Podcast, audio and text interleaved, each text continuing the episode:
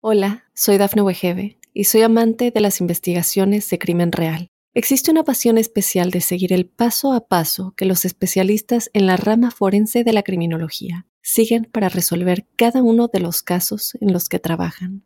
Si tú, como yo, eres una de las personas que encuentran fascinante escuchar este tipo de investigaciones, te invito a escuchar el podcast Trazos Criminales con la experta en perfilación criminal, Laura Quiñones Orquiza en tu plataforma de audio favorita.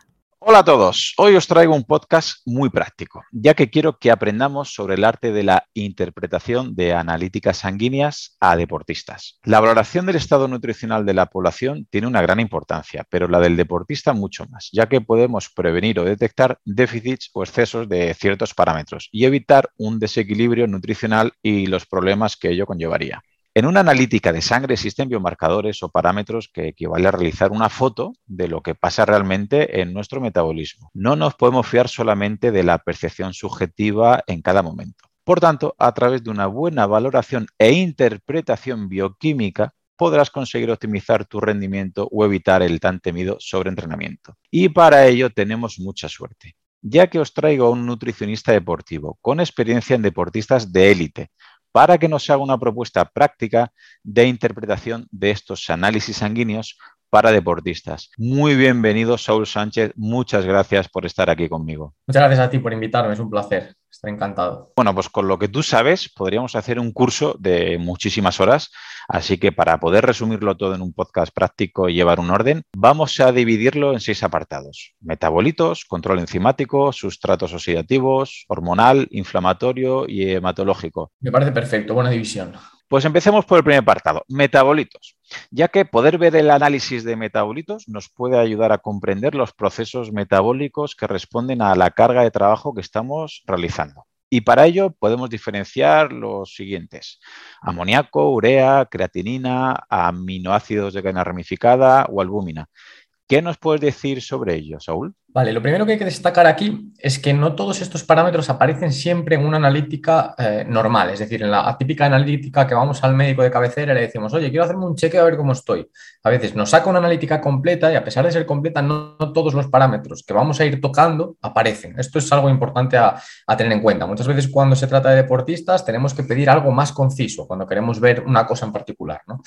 Eh, dentro de, los que acabas de, nombrar, estos, estos primeros elementos eh, suelen indicar muchas veces el, cómo está el hígado funcionando a nivel de, a, nivel de inflamación en ocasiones o a nivel de cómo desempeña su trabajo. Entonces, yo destacaría los dos primeros, el amoníaco y la urea, que estos sí suelen aparecer como norma general, que eh, cuando aparecen demasiado elevados, puede indicar que hay algún tipo de disfunción hepática. Vale, luego eh, todo hay que relacionarlo. ¿Por qué? Porque ya hablaremos más adelante de las transaminasas y si vemos que la transaminasa está elevada y el amoníaco y la urea también, puede que venga a raíz de un proceso de sobreentrenamiento. Entonces, bueno, todo hay que, hay que irlo hilando y ver un poco en conjunto, ¿no? Pero como indicador separado nos suele dar esta información. Tanto el amoníaco y la urea son dos elementos, son dos subproductos de desecho del metabolismo de las proteínas. Entonces, cuando aparecen en exceso es que algo está sucediendo ahí en el hígado, que es el lugar donde se metaboliza todas ellas. Sin embargo, también te digo que es eh, extraño en deportistas ver que el amoníaco y la urea estén fuera de los valores normales, salvo que haya algún tipo de contaminación, em, que estemos bajo consumo de tóxicos en algunas ocasiones, que se esté abusando de determinados fármacos. Normalmente no es algo que suele preocupar. La creatinina, sin embargo, sí que es un valor a tener bastante en cuenta, ya que se utilizaba mucho como marcador de la función renal y a día de hoy, sobre todo en atletas que toman creatina, esto no es para nada significativo. La creatina depende, la creatinina, perdón, depende primero de la cantidad de creatina en el músculo, de la cantidad de músculo total y también puede depender del aporte proteico de la persona. ¿Vale? Entonces, ¿qué sucede? En muchos atletas los valores de creatinina salen por encima de lo recomendado. El atleta se asusta, incluso el médico, si no sabe que está suplementándose con creatina o no sabe que es un atleta profesional o un atleta de alto rendimiento, también lo toma como algo negativo. Sin embargo, en este tipo de situaciones no sería para nada anormal. De hecho, la suplementación, una de las primeras cosas que, hace es incrementar la creatinina sérica, ¿vale? Y esto no tiene nada de, negativo.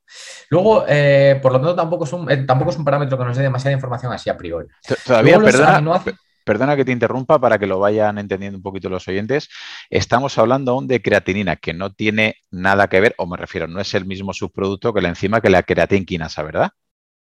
Claro, son cosas distintas. De, la, creatinina hablaremos más adelante. Perfecto. Que aquí sí nos da otro tipo de información. La creatinina, como tal, no es un biomarcador excesivamente importante y ya te digo, es muy frecuente que en personas con gran cantidad de masa muscular o que suplementan con creatina aparezca aumentada y no es nada nocivo.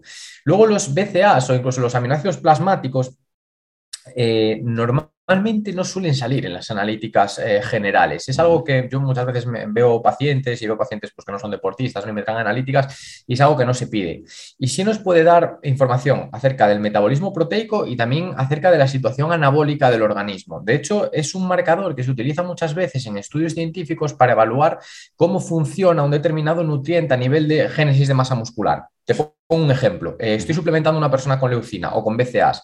¿Qué es lo que hago? Mirar cómo están sus aminoácidos plasmáticos. Porque si yo le doy leucina y BCAAs y veo que los aminoácidos plasmáticos aumentan, me lo tomo como algo positivo, como que esta suplementación o este aporte extra ha tenido un impacto a nivel anabólico, que luego se puede traducir en más masa muscular o mejor recuperación o, simplemente en nada tangible a nivel de sensaciones del atleta. ¿eh? Pero bueno, en principio lo tomaríamos como algo positivo. Sin embargo, si estos aminoácidos salen muy bajos, lo que puede indicar es que el aporte proteico no está siendo adecuado. Y esto sí que es peligroso, porque ya sabemos que las proteínas en el atleta son muy importantes, en el deportista. ¿no? Entonces, sí, sí sería un parámetro a prestar mucha atención en él que muchas veces no se sacan las analíticas generales.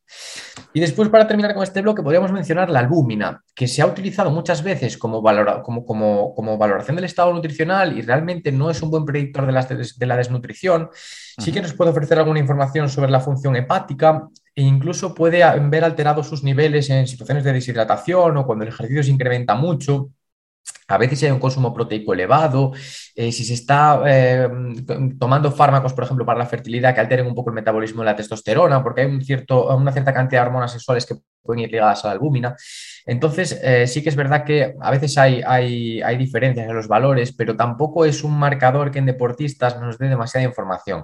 Sí nos podemos preocupar si está demasiado baja, porque puede indicar que el hígado no funciona de forma correcta, pero no es algo muy habitual. Realmente hay otros marcadores que alertan de problemas en la función hepática, que no son la albúmina, y son bastante más precisos. Así que dentro de este primer bloque yo me fijaría sobre todo en los BCAAs o aminoácidos plasmáticos, que por desgracia muchas veces no se piden, y sí nos da información sobre el estado nutricional esto nos puede servir. Y luego la creatinina, que va a salir alta muchas veces en deportistas, y el amoníaco con la urea, que deben de estar en valores normales. Si están muy por encima, muy por debajo, puede decir que el hígado no funcionaría bien. Así un poco a modo de resumen. Vale, entonces para que le quede claro a toda la audiencia, cuando hablamos de BCAs, de, sobre todo de los ramificados, me refiero, aparte de los, todos los esenciales, si hablamos de los ramificados, en la analítica podríamos ver leucina, isoleucina y valina, y entonces entendiendo que si salen bajos, ¿Tendría sentido incrementar el aporte proteico en la dieta, ya sea con más carne, con más pescado, con más huevos o más soja texturizado, más tofu o con suplementos de batido de proteína o aminoácidos para normalizar un poquito porque si no estamos lastrando el, el rendimiento, la recuperación, etcétera?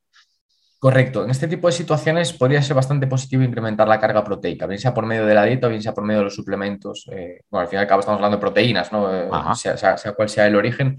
Sería positivo, porque si no, quizás la recuperación no sería buena y esto a medio plazo pues también te puede llevar a una situación de sobreentreno, te puede llevar a una situación de lesión, te puede lastrar también el crecimiento muscular. Entonces, eso es un indicador que puede resultar importante. De hecho, se usa mucho.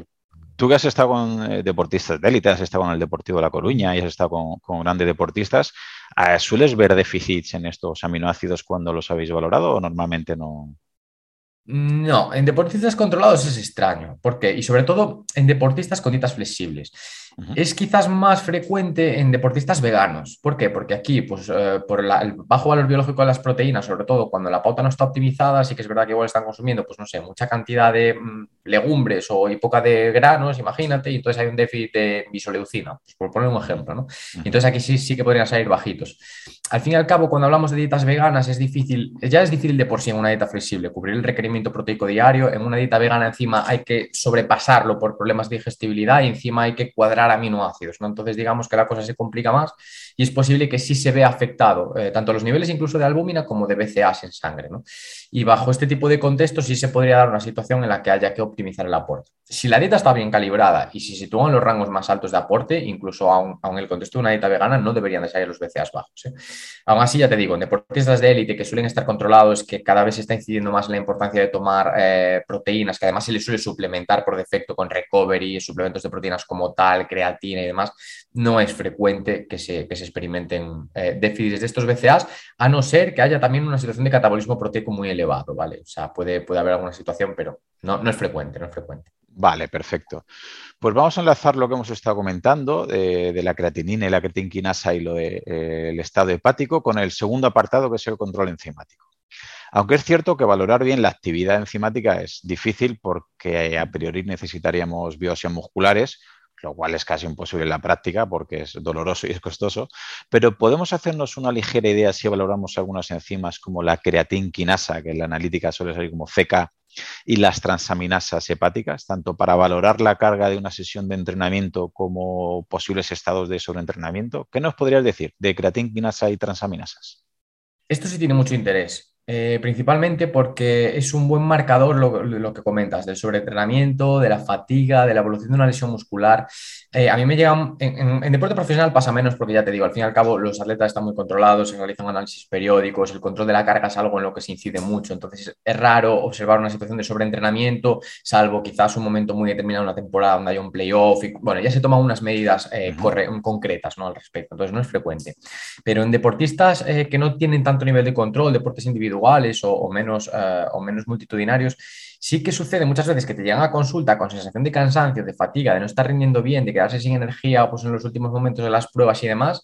Y estos marcadores nos dan una información de valor. En primer lugar, destacaríamos la creatinquinasa, que se utiliza normalmente para valorar eh, evolución de lesiones y patologías como pueden ser la distrofia muscular y que eh, también se suele, se suele prestar mucha atención cuando existe dolor. ¿vale? Es, un, es, un, es un parámetro que cuando tienes dolor muscular, que cuando el músculo ha sufrido, cuando se ha desgastado, cuando no consigue recuperarse de forma óptima, tiende a incrementarse. ¿vale? Entonces sí le podemos prestar atención. Y es más, en algunas ocasiones excede lo clínico, es decir, puede ser que... Eh, tengamos una lesión, ¿vale? Pues imaginemos una rotura de fibras, la clínica ya no presente unos signos muy claros, ya no hay una manifestación y aún así la creatinquinasa siga elevada. Esto quiere decir que igual la recuperación todavía no es óptima y hay que proceder con cuidado, ¿no? Esto puede darse.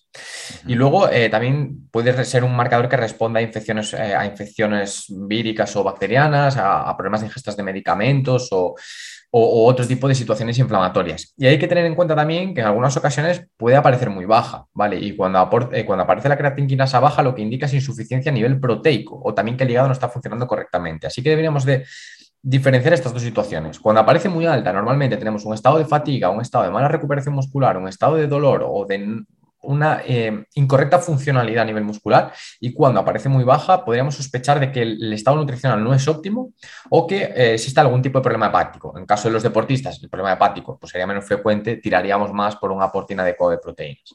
Y después, las transaminasas, que también están muy ligadas con la creatinquinasa, son unos buenos indicadores de la función renal también. Eh, son marcadores que denotan normalmente inflamación. Tendríamos la AST, la GOT y la GGT, normalmente son las, las tres que se suelen medir. Y también nos dan información sobre el nivel de la carga de entrenamiento, sobre cómo el cuerpo es capaz de digerir toda esta tensión, toda esta intensidad, cómo es capaz de recuperarse. Y luego se alteran además bastante por consumo de tóxicos y de alcohol. Esto es muy importante, ¿vale? ¿Por qué? Porque, por desgracia, el consumo de alcohol es algo bastante extendido en la población, incluso entre los deportistas, cosa que no debiera de ser, y muchas veces puede llegar a, a emborronar los valores de la analítica. Es decir, te puede llegar un atleta que no, yo me encuentro bien, estoy bien, estoy recuperando, tal, todo en principio correcto, la clínica es buena, le haces la analítica, transaminasas altas, ¿por qué? Consumo alcohol frecuente, pues ya nos estaría dando un valor incorrecto y ya nos estaría empañando un poco los resultados, ¿no? De todas maneras, cuando la creatinquinasa y las transaminasas aparecen altas, precaución, Vale, aunque no haya signo clínico todavía, precaución, porque puede ser que la carga esté siendo demasiado alta, puede ser que exista una pequeña lesión que no genera manifestación, pero que puede ir a más, puede ser que el organismo no recupera de forma correcta. Entonces sería un poco un, punto, un punto clave a tener bastante en cuenta. Y una pregunta, Saúl, respecto a estos eh, cuatro parámetros, las tres transaminasas y la creatinquinasa, si hacemos una analítica justo el día después de un partido muy intenso o de una carrera, es normal que salgan bastante elevadas, ¿no? ¿Cuántos días o cuántas horas debería pasar para poder estabilizarse un poquito y tener en cuenta que no están sesgados o que no están influenciados esos parámetros por un entrenamiento o una competición muy excesiva?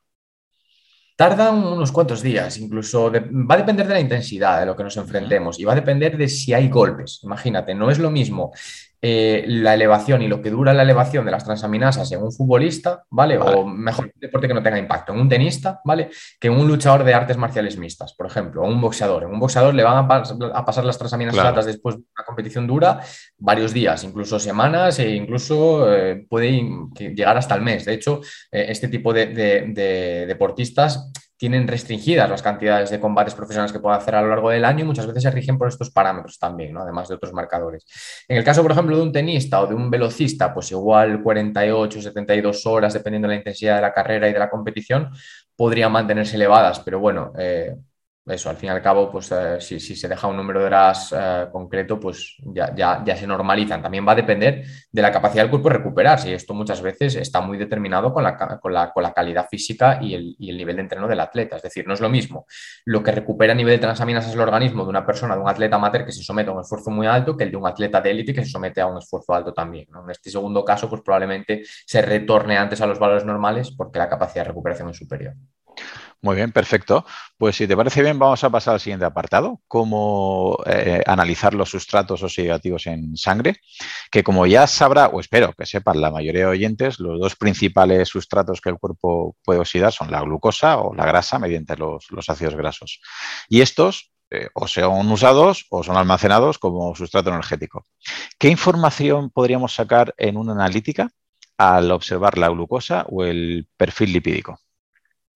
Bien, en cuanto a la glucosa, eh, nos, da, nos puede dar cierta información eh, acerca del, estado nutricional del atleta. Muchas veces tenemos, bueno, eh, seguramente ya casi todos los oyentes lo, sepan, ¿no? A día de hoy se demonizan bastante los carbohidratos en general por su, por su supuesta vinculación con diferentes tipos de patologías complejas. Quizás sean los peores, entre comillas, los azúcares simples, los carbohidratos complejos pues existe más, más discordancia y más discusión. Pero bueno, lo que está claro, y aquí yo creo que bueno, muy poca gente sí que la hay, pero poca gente tiene, tiene dudas al respecto, es que en el contexto del ejercicio son muy necesarios, ¿vale? Sobre todo en el contexto del ejercicio de élite, en deportes anaeróbicos, deportes de potencia de fuerza. Sin embargo, un poco toda esta mala fama actual de los carbohidratos, incluidos los azúcares simples, ha llevado a que muchos deportistas reduzcan el consumo de azúcar o de carbohidratos, ¿vale? Azúcares simples, azúcares complejos en su pauta. ¿Y esto en qué repercute? Pues en que los niveles de glucosa pueden ser inferiores a los que debieran. ¿vale? Y esto determina negativamente el rendimiento. Al fin y al cabo, cuando nosotros hablamos de valores, ¿vale? Pues en este caso la glucosa, pues tenemos unos rangos, unos rangos bastante amplios que comprenden eh, muchas situaciones distintas. Que se salga por encima del rango o que, se, o que se quede por debajo va a ser negativo, es decir, no hay ni que quedarse corto ni que pasarse. Y en el caso de los deportistas igual.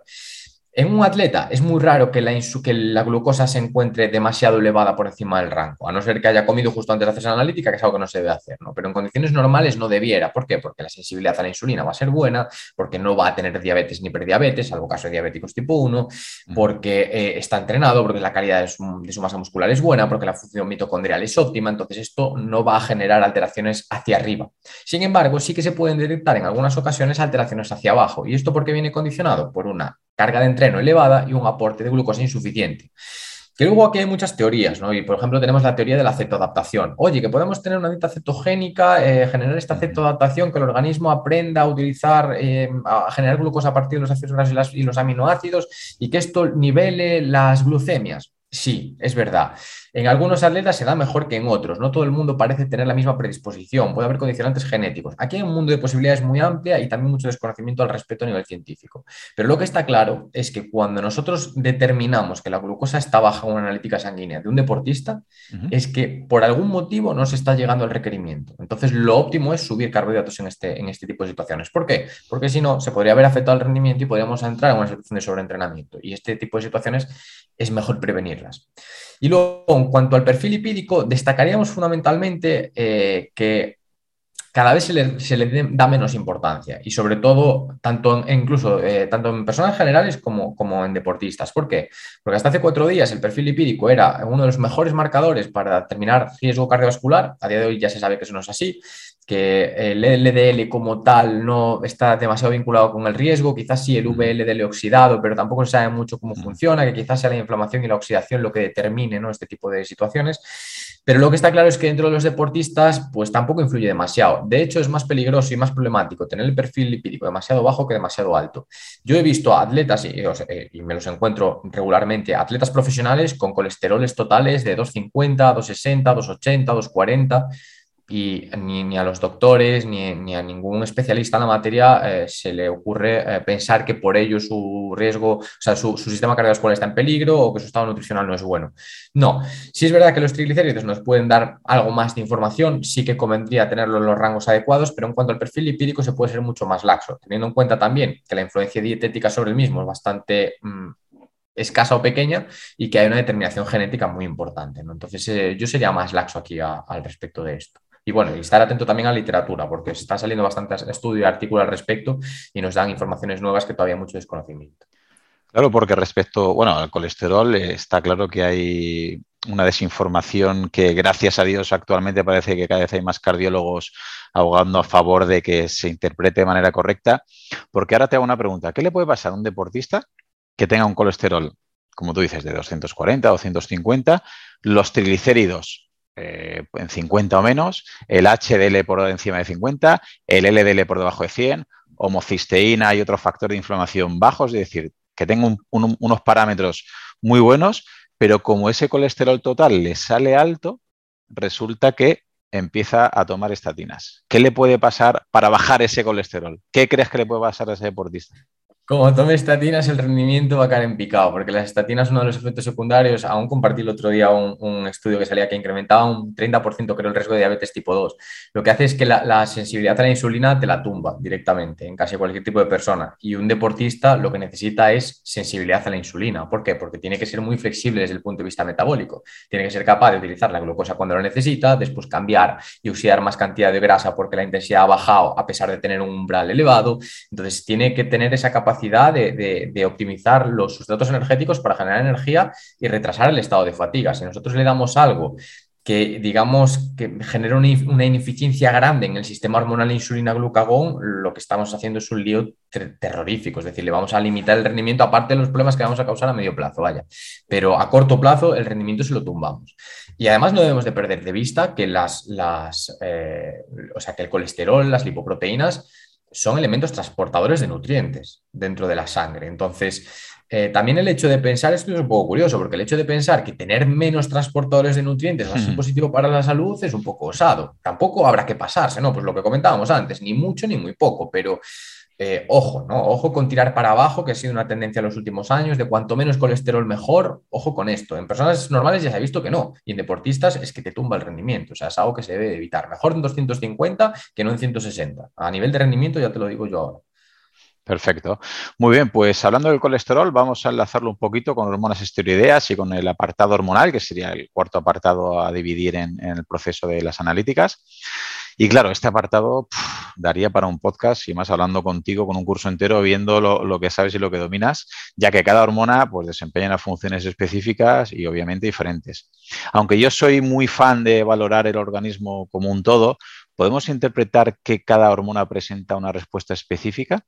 ¿Qué podríamos interpretar de unas hormonas básicas? Aunque podríamos hablar de muchas, vamos a ver si podemos dar pinceladas sobre insulina, glucagón, hormona de crecimiento, LH, FSH, estradiol, progesterona, testosterona, cortisol o la famosa SHBG, la globulina fijadora de hormonas sexuales. ¿Qué nos puedes decir así grosso modo de cada una de ellas?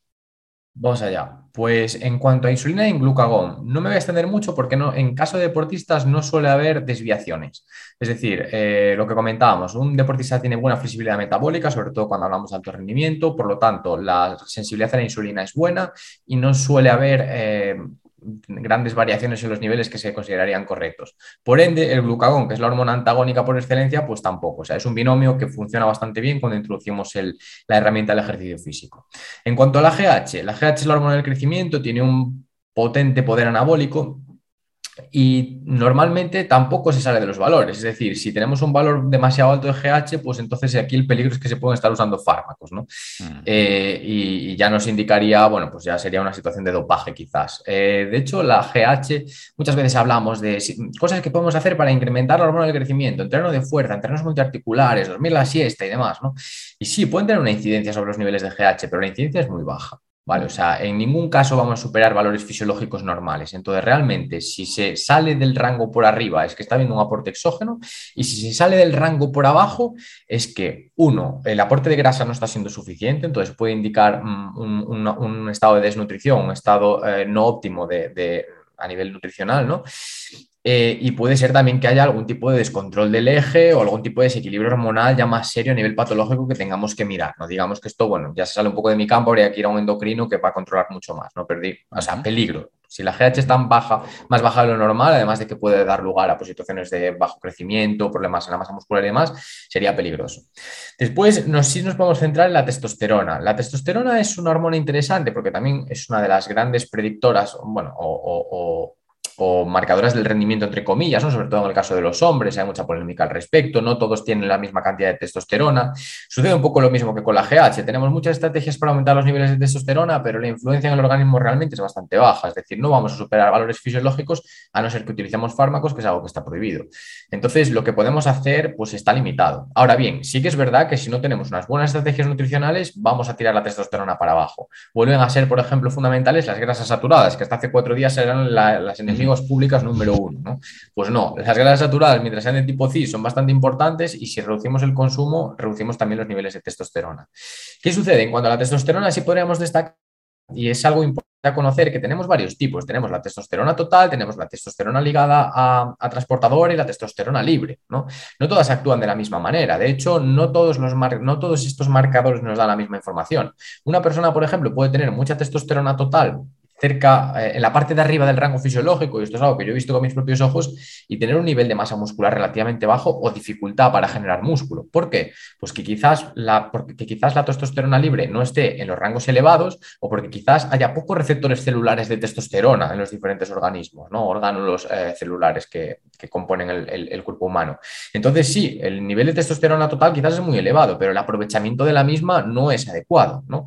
Y aquí esto lo podríamos, eh, lo podríamos ligar un poco con la globulina fijada de hormonas sexuales. También es otro parámetro que nos da información. Transportan, son una serie de proteínas que transportan testosterona a los diferentes tejidos del cuerpo. Si tenemos la testosterona muy alta, pero las, eh, las globulinas fijadoras muy bajas, pues puede que el aprovechamiento no sea bueno. Entonces no sería positivo. Quizás eh, tendría mayor rendimiento el atleta que tiene la testosterona total un poquito más baja, la testosterona libre quizás un poco más alta y, el número de globulinas fijadoras también un poquito más elevado de lo normal. ¿Por qué? Porque el aprovechamiento es óptimo. Entonces también aquí muchas veces hay desinformación, porque hablamos de testosterona total y decimos, no, tener la testosterona alta es bueno. Depende y para quién. Para una mujer, por ejemplo, no, porque podríamos, esto podría indicar síndrome ovario poliquístico, podría indicar hirsutismo, otro tipo de patologías o situaciones que no son adecuadas para ellas. ¿no? Y en los hombres no siempre significa mayor rendimiento, es que hay otros determinantes, muchas veces algunos de ellos genéticos, que, marcan la diferencia.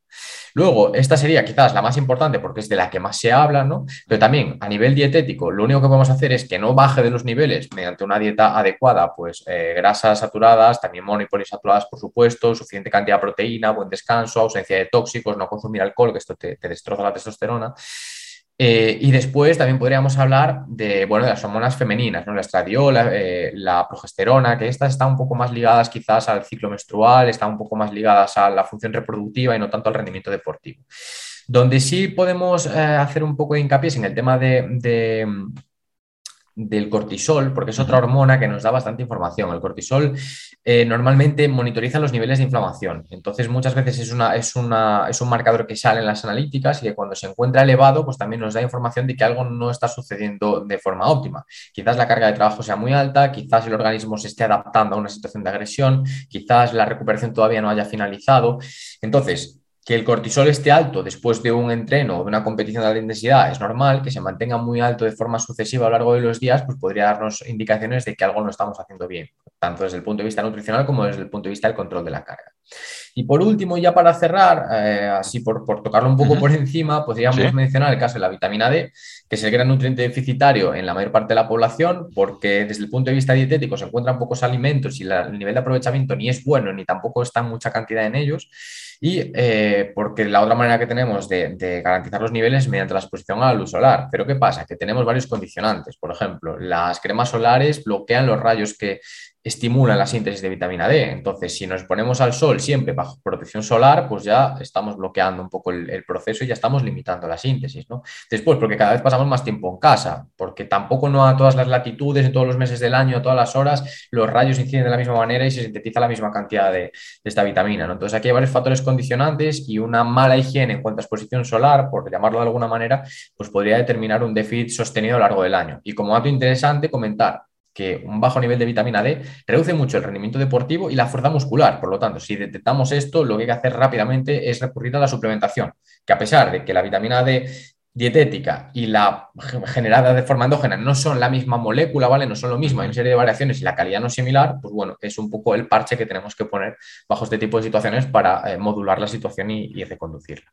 Sí, sí, hace poquito tuve la suerte de tener aquí en el podcast al doctor Neiro, que estuvimos hablando sobre la vitamina D y nos dio una, vamos, una charla magistral de cómo la vitamina D ha ayudado a la absorción del calcio, por ejemplo, y cómo el calcio es imprescindible para, bueno, él le llama el guion de la vida para la contracción muscular, para el rendimiento deportivo, con lo cual me parece uno de, las, de los parámetros más infravalorados porque yo verdad que cada 10 analíticas que veo, 8 mm, o 9 son tienen déficit de vitamina D y a veces lo normalizan los propios entrenadores o ah, eso es normal, todo el mundo la tiene baja, digo, pero bueno, eso, no debería ser suficiente.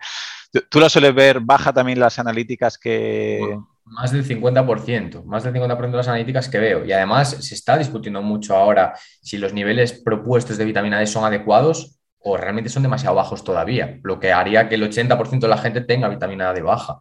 O sea, eso es algo que se está debatiendo mucho en la literatura actual, ¿no? Entonces, choca porque sí, todo el mundo la tiene baja y probablemente es que la mayor parte de la gente esté en, este problema y no se le pone una solución eficiente. Eh, respecto, un par de preguntas, a ver si nos puedes echar un cable eh, a la hora de interpretar la insulina. Eh, los deportistas deberían, por ejemplo, los deportistas que están metiendo una carga de entrenamiento más elevada y están consumiendo más cantidad de carbohidratos que una persona sedentaria. Vamos a poner un ejemplo de una persona, un deportista que pese 70 kilos y está haciendo una carga de carbohidratos, metiendo 8, 9 o 10 gramos de carbohidrato por kilogramo de peso corporal antes de una competición porque la tolera, porque entrena bastante. Eh, ¿Es normal que la insulina, si le hacen una analítica en ese periodo, le salga más elevada de una insulina normal o no debería? Es decir, ¿se tiene que preocupar un deportista si vemos que no tiene ningún indicador ni marcador de ser resistente a la insulina, tiene un porcentaje de grasa bajo, recupera bien, pero claro, al consumir bastante cantidad de carbohidrato, ¿la insulina se le debería subir o tendría que estar en unos rangos normalizados igual que un sedentario?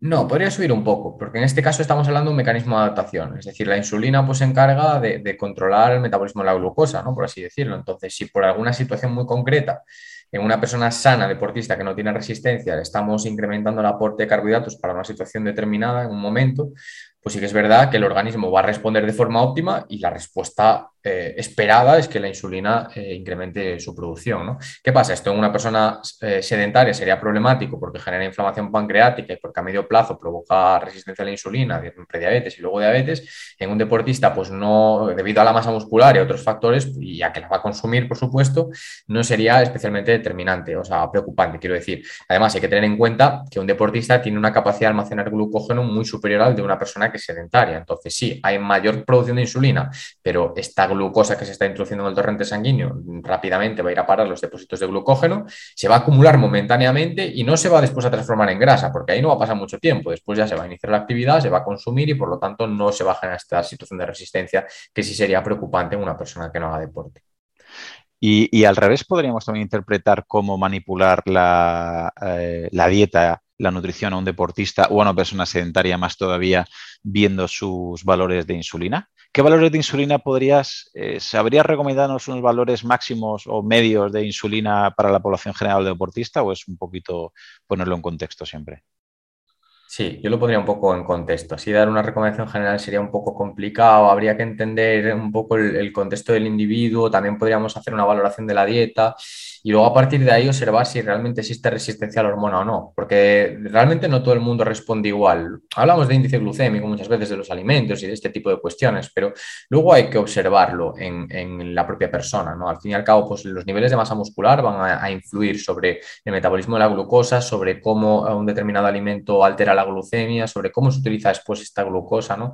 El hecho, pues lo que comentábamos antes, hay algunos eh, deportistas que se encuentran bajo un patrón de dieta cetogénica que tienen la glucosa muy baja bajo, o sea, por debajo de los niveles normales y hay otros que la tienen normalizada, ¿no? Y aquí entraríamos en este proceso conocido como cetoadaptación, que está un poco ahí en el aire de especificar exactamente lo que es o las evidencias. Bueno, hay mucha discusión al respecto, ¿no? Pero, pero también entraría en juego. Entonces, eh, quizás sea un poco complicado, pero habría que estar, bueno, habrá que estar atento a lo que sale a nivel de literatura científica así a priori me resulta un poco difícil dar un, par de parámetros eh, generales. Vale, y, viendo que también publicas mucho sobre, y todo con mucha evidencia científica, por eso me, me, encanta ver tus publicaciones, ¿podríamos decir directamente que es mentira cuando vemos un suplemento como los típicos que vemos de arginina y demás, que comentan que aumenta la hormona del crecimiento, aumenta la testosterona. Tú que miras muchas analíticas y eres nutricionista deportivo y estás con gente de élite, ¿podemos decir que es mentira que un suplemento no te va a subir? Si es natural y está permitido y es legal, ¿te va a subir esos valores anabólicos de estas hormonas? Eso es la gran vendida de humo. Eh, no, no, no, no, va, a hacer nada. Lo, mejor que te puede pasar o sea, a nivel de efecto, es pues, a la típica persona que tiene problemas eh, de tipo reproductivo, ¿no? Pues por lo que sea. Eh, igual el, consumo de estas, de estas sustancias, pues la arginina, el tríbulos y demás, le mejora un poco el recuento de espermatozoides, la movilidad de los mismos, es decir, la, capacidad de, concebir a nivel de reproducción, ¿no? Pero en lo que a rendimiento deportivo se refiere, a valores de testosterona en suero, en sangre y sobre todo a funcionalidad de esta testosterona, lo que comentábamos antes, testosterona libre, testosterona eh, fijada, globulinas fijadoras, eh, etcétera, etcétera, receptores celulares, no va a influir absolutamente en nada y de hecho se ha demostrado, ¿no? Hay incrementos del rendimiento. La única sustancia que realmente parece tener un efecto, mm, llamémosle anabólico, similar al de algunas, eh, algunos esteroides, similar entre muchas comillas, ¿vale? Y, que a mí me está causando mucho interés eh, de forma actual es la ecdisterona. Como publiqué algo eh, el otro día, que sí que se está viendo, de hecho se está discutiendo si, se tiene que prohibir o no. Yo particularmente la he probado, funciona bien. La he probado también con algunos atletas se nota, es decir, sí que, sí que proporciona ganancia de masa magra, sí que proporciona ganancias de fuerzas, es un, suplemento que a mí me gusta, funciona, ¿eh? no altera los niveles de testosterona en el organismo, ni mucho menos, de hecho no está muy claro por qué vía fisiológica funciona, pero lo que está claro es que el rendimiento lo mejora y que no tiene toxicidad ni hepática ni renal. Ahora eh, se está discutiendo, bueno, faltan estudios en humanos todavía, es algo que se tiene que seguir eh, investigando y se discute si introducirla dentro de la lista de prohibidas o no. Si, si se está discutiendo, yo entiendo que, se, que tendrá beneficios ergogénicos, porque ya al final, eh, no sé quién dijo esa frase, pero me encanta, que es que aquello que realmente funciona está prohibido y aquello que no está prohibido es porque no tiene mucho, ¿no? Mucho efecto ergogénico en... en la creatina, todo, lo, todo lo, que realmente es ergogénico está prohibido. Correcto, ¿no? Creatina, cafeína podría ser de los pocos que se podían salvar y lo demás, eh, entre El resto, efecto, pero, pero bueno, lo que realmente va bien, no.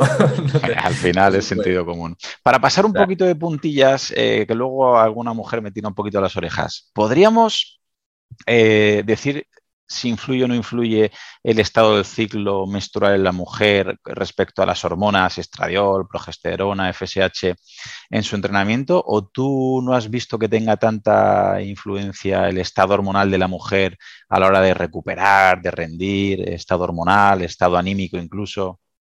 Sí que hay influencia. No soy eh, un gran especialista en la, nutrición eh, relacionada con, los ciclos menstruales de la mujer. Tengo que, o sea, que vaya eso por delante. Pero, pero sí que hay influencia y por lo que tengo leído hasta el momento, dependiendo de la situación y el, momento del ciclo, sí, sí se alteran los estados de fatiga, incluso se pueden alterar los niveles de cortisol, también la capacidad de ejercer fuerza máxima, la capacidad de recuperación. Entonces sí que es influyente. De hecho, eh, existen algunas, eh, algunas deportistas que utilizan anticonceptivos de forma frecuente para tener un control más regular del ciclo, ¿no? sobre todo en situaciones pues, de, personas a veces con SOP o que tienen eh, ciclos irregulares y demás. Esto puede suponer un, factor de ayuda. Pero bueno, ya te digo, quizás yo no sea la persona más indicada para hablar de ello porque se escapa un poco de lo que es mi especialidad, no tengo excesivos conocimientos sobre el tema.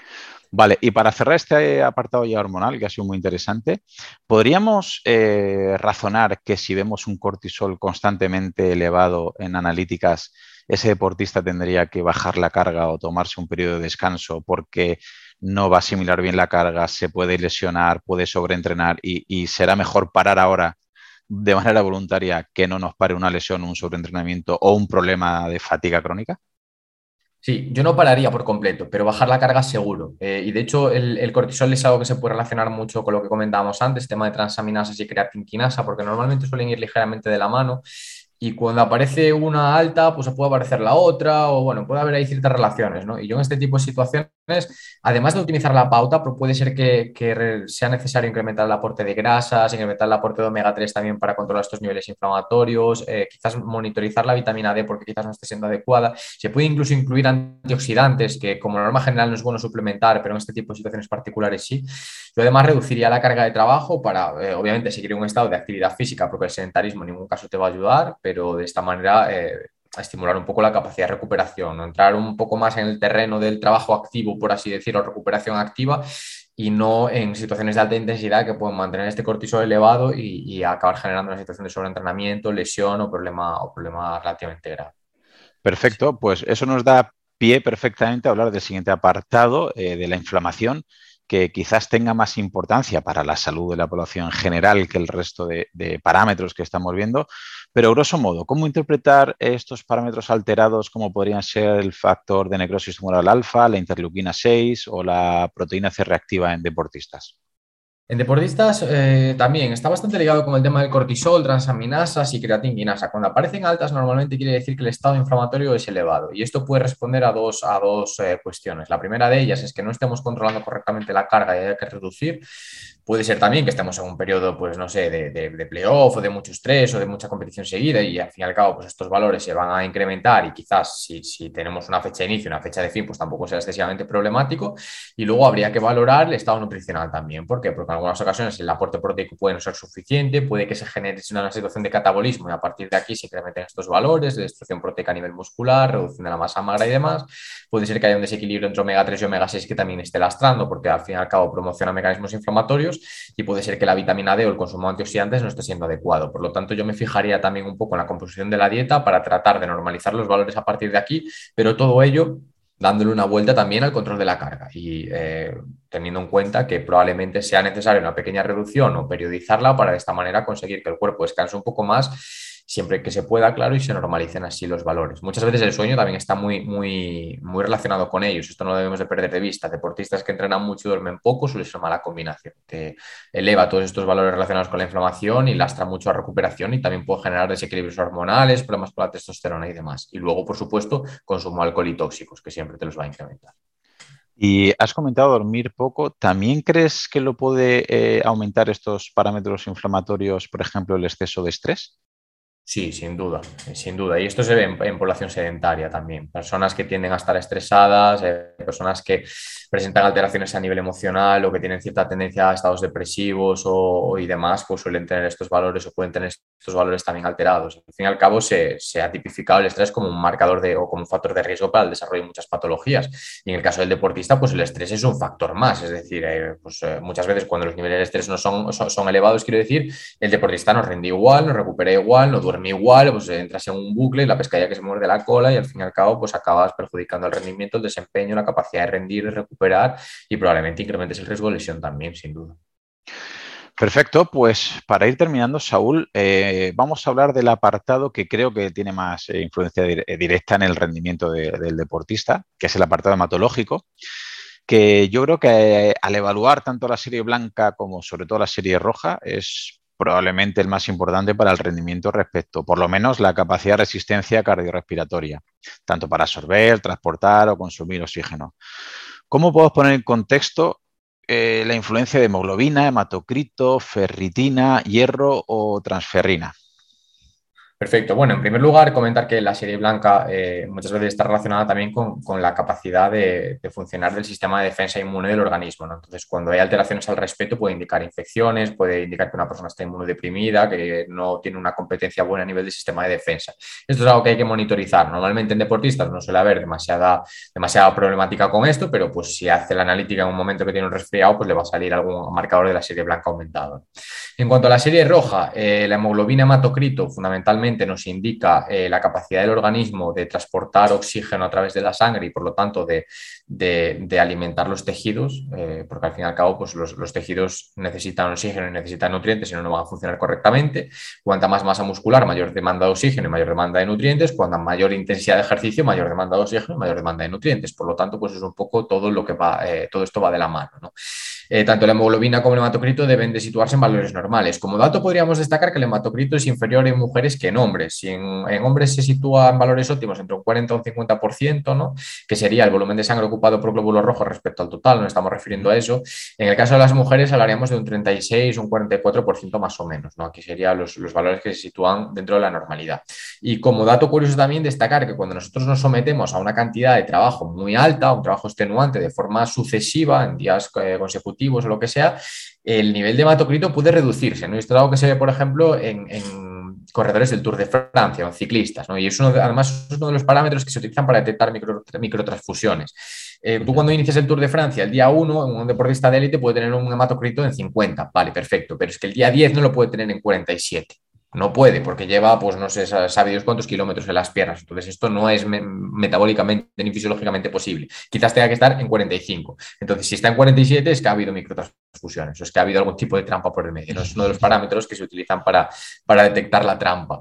Y, esto es así. Normalmente se considera que los valores 40-50 se encuentran dentro de la normalidad. El deportista que está bien entrenado, además, tarda más en reducir este hematocrito dentro de unas situaciones de alta intensidad y alto estrés, pero sí que es cierto que cuando nosotros pasamos un límite, el hematocrito tiende a disminuir. Y si bajamos de un determinado valor, como puede ser 40, oye, cuidado porque nos podemos estar generando una situación anémica. Con la hemoglobina, pues sucede un poco lo mismo. En este caso, nos hablamos de una proteína que transporta eh, el oxígeno a los tejidos. También tiene que estar en unos valores determinados. Cuando bajamos de esos valores puede indicar una situación de anemia. En caso de personas normales es un indicador de anemia, incluso también de cáncer en algunas, en algunas ocasiones.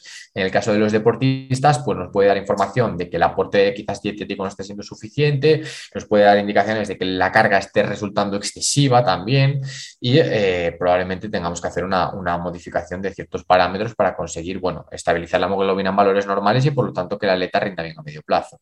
Esto está también bastante ligado con el tema del hierro, que el hierro es un mineral, eh, pues también uno de los factores de riesgo de la anemia cuando el, hierro está bajo. Tenemos dos tipos de anemia, ¿no? Para el que no lo sepa, tenemos la anemia eh, caracterizada por déficit de hierro y anemia caracterizada por problemas en la, formación de glóbulos rojos. Digamos que en el caso de los deportistas, una de las más frecuentes es la que se genera a través del déficit de hierro, y podemos destacar que el hierro es un mineral que tiene una capacidad de absorción muy baja, ¿vale? La disponibilidad del hierro es muy limitada. Aumenta con la vitamina C y aumenta cuando hablamos de hierro animal, pero aún así en el mejor de los casos igual conseguimos absorber el 18% de todo el que consumimos a nivel dietético. Entonces esto es muy poco. Como comentamos, un deportista sometido a una situación de alta intensidad puede ver reducido su hematocrito y puede ver reducida su hemoglobina con el paso del tiempo. Si el aporte de hierro no es adecuado, puede que esta situación se agrave.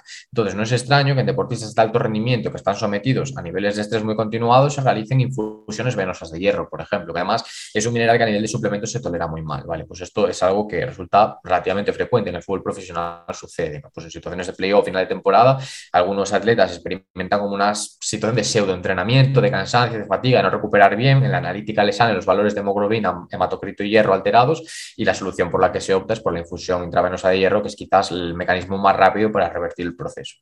Y luego, en cuanto a ferritina y transferrina, podríamos eh, determinar que es una proteína que almacena hierro en las células o una proteína que transporta hierro en el caso de la transferrina y que también pueden darnos alguna indicación acerca de la función hepática, nos puede servir también para valorar el estado nutricional, si el aporte de hierro está siendo correcto, si necesitamos incrementar el valor de este, de este nutriente en la dieta e incluso nos puede dar información acerca del tipo de anemia que eh, desarrolla una persona eh, en un momento determinado. ¿no? Pues nos puede dar información acerca de si es una anemia por falta de hierro o una anemia por problemas en la, formación de glóbulos rojos. En este caso podría estar eh, condicionada, imaginémonos, por un déficit de vitamina B12. En el caso de los veganos, los atletas veganos, pues no es algo extremadamente extraño. Si no están suplementados con B12, pues van a acabar desarrollando este problema. Entonces, sí que está muy ligado sobre todo con la capacidad de rendir en deportes de resistencia, todos estos parámetros, pero es algo que no debemos de perder nunca de vista porque en situaciones situaciones de estrés, en situaciones de carga elevada, de encadenar competiciones, pues pueden verse alterados y aquí no ser precisos desde el punto de vista de la nutrición, pues puede dar eh, lugar a malos resultados. Eh, perfecto. Una pregunta, Saúl, respecto al hematocrito. ¿Puede ser que haya deportistas que estén eh, empezando ahora a meter más carga de trabajo y como aumentan un poquito ese volumen sanguíneo, pueda disminuir el hematocrito pero que no signifique que tengan una anemia, sino es decir, como has comentado muy bien, el hematocrito es, digamos, el porcentaje de glóbulos rojos que hay. Claro, si no disminuye los glóbulos rojos, pero aumenta el líquido en los que están en suspensión, ¿podría ser un falso positivo, una pseudoanemia del deportista, que no hay una anemia real, pero claro, al ver la analítica, puede decir, ostras, el, hematocrito me ha bajado.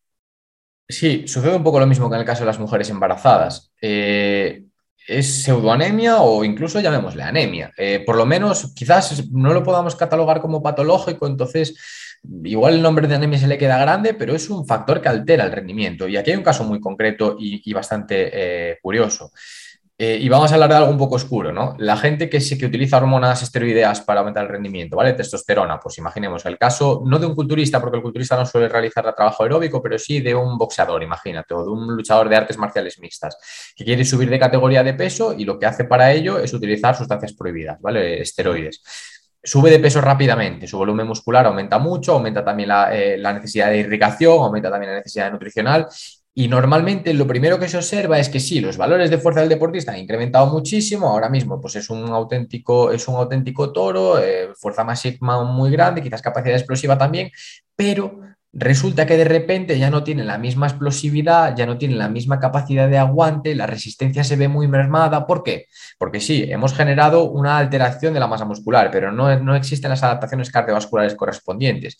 Y como no estamos introduciendo ningún catalizador para estas alteraciones cardiovasculares, digamos que va a tardar tiempo en adaptarse. Entonces igual pasan tres o cuatro años donde el rendimiento a nivel de resistencia aeróbica pues se ve condicionado. ¿Por qué? Porque hay mucha más cantidad de masa muscular y no es capaz de irrigar eh, de manera suficiente toda esta masa, de transportar suficiente oxígeno, de eh, llevar la cantidad de nutrientes óptima a todos estos elementos. ¿Por qué? Pues porque lo hemos alterado por medio de la química. Quizás para corregir esta situación pues tendríamos que utilizar otro química e incluso eh, pues introducir EPO, por ejemplo, ¿no? Pero bueno, ya estaríamos hablando de algo excesivamente oscuro. Pero para poner el ejemplo, eh, yo creo que es algo bastante ilustrativo, ¿no? Sí podría darse lugar eh, una situación de este estilo y aún no utilizando sustancias prohibidas podría suceder también. Yo aumento mi peso por medio de una dieta, de entreno, lo que sea, o porque soy sedentario y de repente dejo de ser sedentario y al principio las adaptaciones son más significativas y quizás lo que es volumen sanguíneo y lo que es serie blanca o serie roja, perdón, no evolucione de la misma medida o con la misma rapidez que lo que es tejido magro. Entonces, pues va a tardar, va a existir un tiempo de desfase en la que puede que el rendimiento se vea, se vea mermado o que por lo menos no esté al, total de mi capacidad. Y luego respecto al hierro, eh, me llama muchísimo la atención que en deportistas de fondo suelen tener eh, muchos déficits de hierro, o sea, ya está también normalizado que no lo entiendo. ¿Se podría dar el caso que esté el hierro, el, el, hierro sérico normal, pero la ferritina y la transferrina muy bajos? Se podría dar el caso, pero lo que tú comentas probablemente responda eh, a, la, típica anemia del corredor, que sobre todo en maratón nos pasa mucho. El hierro o los glóbulos rojos pueden llegar a destruirse a partir del impacto en la zona del tendón de Aquiles. Entonces, todas las personas que introducen una gran cantidad de kilometraje en sus entrenos tienen una tendencia a destruir hierro, a destruir glóbulos rojos, por lo tanto acabas perdiendo hierro. Y como comentábamos, la capacidad del organismo de absorber hierro es limitada. Sí que es verdad que el organismo se adapta y sucede un poco en el caso de las mujeres. En situaciones de menstruación, pues su capacidad de absorber hierro es superior, pero aún así pues de la misma manera que pasa con la hidratación, cuando practicamos ejercicio no somos capaces de reponer la misma cantidad de fluidos que estamos perdiendo. Siempre vamos a reponer menos, entonces pues va a llegar un punto que sea un factor limitante. En este caso igual, por mucha capacidad de absorber hierro que tengamos, en este eh, vamos a perder más porque la carga de entreno es muy alta, porque la destrucción de hierro es elevada y en este caso condicionaremos una situación de anemia si no somos eh, eficientes modulando la carga y también optimizando la, la pauta dietética. Muy bien, pues a modo de resumen podemos ver que la influencia que tiene realmente llevar unos buenos hábitos de nutrición. hemos hablado de la insulina, la testosterona como hormonas esteroideas, la importancia de tener un hierro estable o la vitamina B12, B6, B9 o la vitamina C para formar los glóbulos rojos, hemoglobina, y demás. Eh, podremos resumir que ya no llevando una buena dieta respecto a macronutrientes, sino eh, introducir micronutrientes de calidad nos va a ayudar a normalizar un poquito o a que estén estables esos parámetros que estamos hablando y que a veces parece que miramos suplementos antes de qué comer, ¿no? Eh, cuánto comer y, comer calidad, ¿cierto? Sí, sin duda. Los suplementos están muy bien, pero los suplementos son, son una de las puntas de, la pirámide del iceberg. Al fin y al cabo, si no optimizamos los hábitos, que es todo lo que hay por debajo, pues no vamos a conseguir nada. Muchas veces sí que necesitamos tirar de ellos porque por cuestiones diversas, pues la dieta puede no ser suficiente en algún elemento. Pues imaginamos el caso del hierro que acabamos de comentar, las proteínas porque a veces cuesta cubrir el requerimiento, la B12 porque llevamos una dieta vegana, por ejemplo pero lo cierto es que lo mejor es optimizar los hábitos, es focalizarse en ellos, es plantear una dieta variada basada sobre todo en productos frescos, es eh, pues eso, eh, centrarse mucho en la calidad de la misma, en la proporción de los alimentos y de los nutrientes, que no siempre es la idónea, Y a partir de aquí después también eh, centrarse en otros hábitos, modular bien la carga, dormir, exponerse al sol y por supuesto los suplementos van a sumar, pero desde luego no podemos centrarnos todos en ellos, sino que deben de ser, como su nombre indica, un, complemento. Muy bien, Saúl. Pues muchísimas gracias por la charla que nos acabas de dar, que yo te aseguro, y te lo comentaste por privado, que he hecho algún curso y tengo algunos manuales sobre interpretación de análisis sanguíneos, pero eh, lo que publicas y cómo lo publicas, por lo menos en Twitter, a mí me gusta mucho y creo que ha sido un curso acelerado de interpretación de analíticas sanguíneas para deportistas. Antes de despedirme, ¿dónde te podemos encontrar? Y explícanos dónde podemos comprar tu libro, porque tienes un libro que lo recomiendo. Cuéntanos un poquito. Sí, bueno, me podéis encontrar en redes sociales, en Saúl Nutri, tanto en Twitter como en Instagram. Sobre todo en Twitter soy bastante activo y ahí trato de publicar siempre pues, estudios y cosas relacionadas con la evidencia científica, intentando también acercarlo a todos los públicos y explicarlo de forma que la gente lo entienda. Y después mi página web, eh, www.saulnutri.com. En cuanto a mi libro, pues sí, se titula Cómo morir joven lo más tarde posible, ya publicado yo creo que más de un año y medio, diría. Y, bueno, trata un poco también sobre algunos temas relacionados con, mitos eh, nutricionales, con algunas estrategias y hábitos que nos llevan a mejorar el estado nutricional, el estado de salud. También tratamos un poco de, actividad física, la importancia de hacer ejercicio de fuerza de forma regular, de dormir bien, algunos suplementos interesantes como la melatonina que mejoran la calidad del descanso. Entonces, bueno, un poco enfocado a todas aquellas cosas que podemos hacer eh, de manera relativamente habitual para conseguir que el organismo funcione de manera eficiente, cuanto más tiempo mejor. y, y, sobre la, y sobre la ayuno, porque lo, que más me ha gustado de tu libro, que pone ese contexto del ayuno, que mucha gente es muy extremista, muy polarizada. Ayuno no, ayuno de catabólico y otros no. Ayuno te alarga la vida y ayuno siempre. Entonces, lo que más me gusta de tu libro, una de las cosas que me gusta mucho es que pones en contexto el ayuno, pros y contras, igual que entrenar fuerza y demás, y me parece que es imprescindible para que la gente lo tenga en cuenta.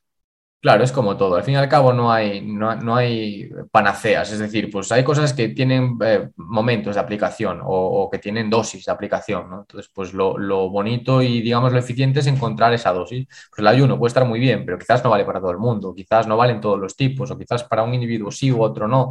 Entonces hay que individualizar siempre lo máximo posible y así conseguir también generar adherencia, es importante. Muy bien, Saúl, pues un placer. Muchísimas gracias por venir a mi podcast. Muchas gracias a ti por invitarme. Vale, hasta pronto. Chao. Solamente agregar que si te ha gustado este capítulo, la manera de agradecérmelo es que lo compartas con algún amigo, familiar, grupos o compañeros de entrenamiento. Si ves interesante el contenido y quieres escuchar los próximos episodios, suscríbete en tu reproductor de podcast habitual. También recordarte que me puedes encontrar en Instagram, Facebook y sobre todo YouTube, Twitter o en mi blog Profe Claudio Nieto, donde intento compartir información que creo interesante aclarar y divulgar. Y un último favor, déjame una reseña en la plataforma que utilices. Me ayudarás a darme a conocer y que pueda llegar el mensaje a mucha más gente. Así que con esto me despido. Muchísimas gracias por escucharme y te espero en unos días por aquí con un nuevo episodio. Hasta pronto. Hola, soy Dafne Wegebe y soy amante de las investigaciones de crimen real. Existe una pasión especial de seguir el paso a paso que los especialistas en la rama forense de la criminología siguen para resolver cada uno de los casos en los que trabajan.